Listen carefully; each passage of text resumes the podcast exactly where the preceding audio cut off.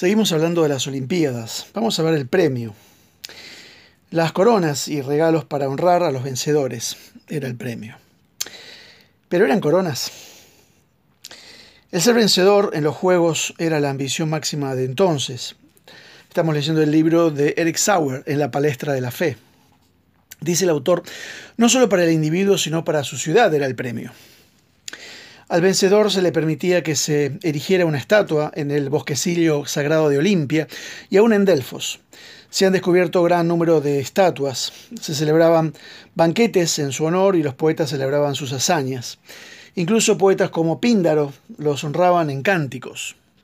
El día de la coronación, el último de los juegos, el nombre del vencedor era proclamado por el heraldo con una gran ceremonia y lo mismo el de su padre y su ciudad y se le entregaba una palma. Los honores seguían cuando el vencedor regresaba a su ciudad nativa. Era llevado en un carro en una procesión festiva, se le erigían estatuas y dedicaban tabletas. Se le daba un sitio de honor en el concilio de la ciudad y un sitio especial en las fiestas y juegos. Quedaba libre de impuestos y les eran concedidos otros privilegios. Como se dijo, el premio era una rama de olivo en Olimpia, de laurel en Delfos y de pino en los Juegos Ístmicos. Todo ello en medio de una gran pompa y solemnidad. Los nombres de los vencedores eran registrados. Había una lista completa de los vencedores de Olimpia y de su origen. Según Eusebio, cubría mil años, desde el año 776 a.C. hasta los tiempos del emperador Caracalla, en el 211 después de Cristo. El árbitro la dirección y las decisiones durante los juegos estaban en las manos de jueces especiales.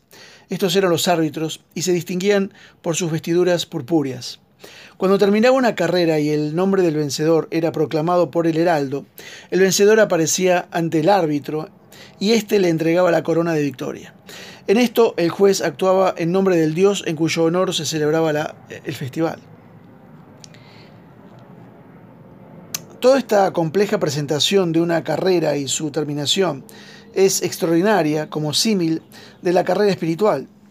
En la palestra de la fe entran todos los ingredientes que hemos visto, entrenamiento, autodominio, negación propia, los heraldos, las calificaciones, las reglas, las clases de competiciones, Cristo el árbitro, la aparición del vencedor ante el divino juez y la distribución de premios.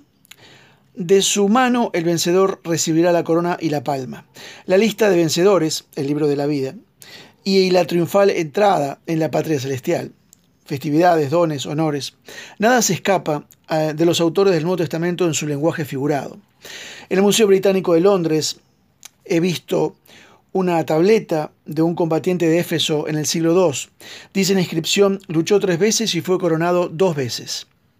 Sin duda estas inscripciones eran conocidas de Pablo cuando, al fin de su servicio, pasa revista a su carrera. He peleado la buena batalla, he acabado la carrera, he guardado la fe. Me está guardada la corona de justicia, 2 Timoteo 4. Esta corona es incorruptible, dice en 1 Corintios 9. Cristo es el árbitro, por lo que la distribución de premios es justa. Solo los que son fieles hasta la muerte recibirán la corona de la vida, dice Apocalipsis 2. El premio, para ser exacto, debería ser llamado guirnalda, no corona. Los fieles recibirán la guirnalda. El luchador victorioso recibirá la guirnalda de justicia, según Timoteo 4. El corredor incansable recibirá una guirnalda incorruptible en 1 Corintios 9. El que es fiel hasta la muerte recibirá la guirnalda de la vida en Apocalipsis 2. El obrero firme recibirá una guirnalda de honor, 1 Tesalonicenses 2. Y el último, el ejemplo de la Grey recibirá una guirnalda de gloria en 1 Pedro 5. A veces se pasa del terreno atlético al militar. Lo vemos en Efesios 6, en que Pablo habla de la armadura del cristiano y hace comparaciones de tipo militar. Pero en el versículo 12 habla de lucha, palé, del mundo atlético, porque no tenemos lucha contra sangre y carne, sino contra principados, contra potestades, contra los dominadores de este mundo de tinieblas. Los militares romanos recibían, dice este autor, también condecoraciones en forma de guirnaldas por hechos eh, heroicos variados.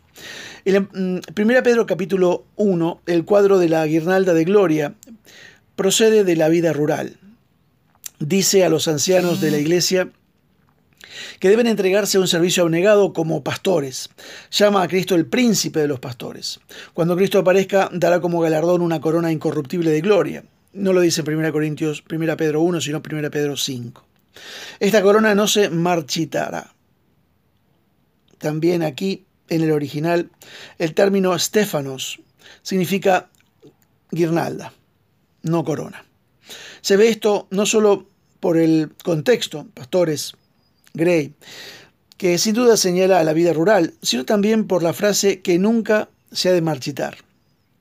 Ninguna corona de metal se puede marchitar. Solo los hacen las guirnaldas de flores, hojas o ramitas. El cuadro que da el apóstol Pedro no es el de una diadema de oro o joyas, sino de una simple guirnalda, viva, hermosa, conservando su frescura para siempre. Hay otra referencia atlética de la promesa que da a los que vencen en la iglesia de Pérgamo. Al que venza, dice eh, Apocalipsis 2, al que venza le daré una piedrita blanca e inscripto en la piedrita un nombre nuevo, el cual ninguno conoce, sino el que lo recibe. Se pueden dar dos explicaciones para esta promesa. La una se refiere a la costumbre legal en los altos tribunales romanos en la ciudad de Pérgamo, los jueces que querían condenar eh, al acusado colocaban una piedrita negra en una urna. Los que querían absolverlo, blanca. Esto pues equivale a decir, cristianos de Pérgamo, habéis sufrido reproches y desprecios, el mundo os condena, pero yo, el juez del universo, me declaro por vosotros. Os entrego una piedrita blanca. El juez supremo está a vuestro lado. O como dice Pablo, si Dios es por nosotros, ¿quién contra nosotros? En Romanos 8. La dificultad de esta explicación es que en las piedritas legales romanas no se inscribían nombres, simplemente eran piedritas lisas, blancas o negras, o pequeñas tablillas de barro, oscuras o claras. Pero la promesa tiene que ver con una eh, piedrita sobre la cual se escribe un nombre, el nombre del vencedor. Además, esta piedrita no fue puesta en la urna, sino dada personalmente al vencedor. Y esto en el gran día venidero de gloria. La otra explicación probablemente cierta es la de que a los vencedores de los juegos griegos con frecuencia se les hacían premios, no solo de guirnaldas de oliva o laurel, sino también objetos de valor y regalos de oro. A veces los regalos eran de por vida.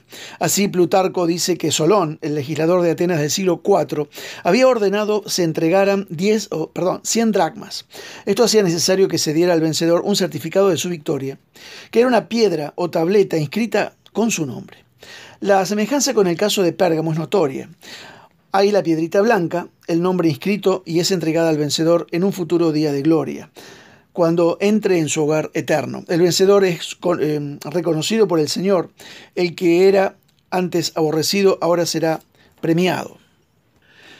Y el nombre nuevo dado al creyente, antes despreciado, será ahora un nuevo nombre, un timbre de gloria y honor, como corresponde a su triunfo. Entonces verán las gentes de tu justicia y todos los reyes tu gloria, y te será puesto un nombre nuevo que la boca de Jehová señalará, y serás corona de adorno en la mano de Jehová y diadema real en la mano de tu Dios, porque Jehová tiene su deleite en ti. Isaías 62, 2 al 4.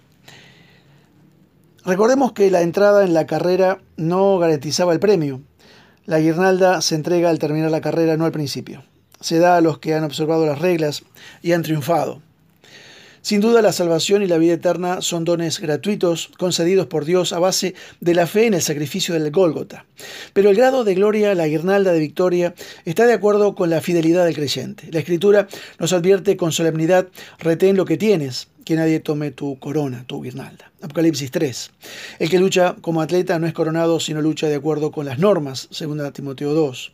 Por tanto, tomemos en serio las siguientes preguntas que nos presenta un hombre de Dios hoy respecto a las cinco guirnaldas o coronas de que habla el Nuevo Testamento eh, para el vencedor. ¿Puede ser coronado el corredor que cesó de correr? ¿Puede ser coronado por dirigir o enseñar justicia a muchos el que no enseñó a ninguno? ¿Puede ser premiado un discípulo por haber pastoreado la grey de Dios si no lo hizo nunca?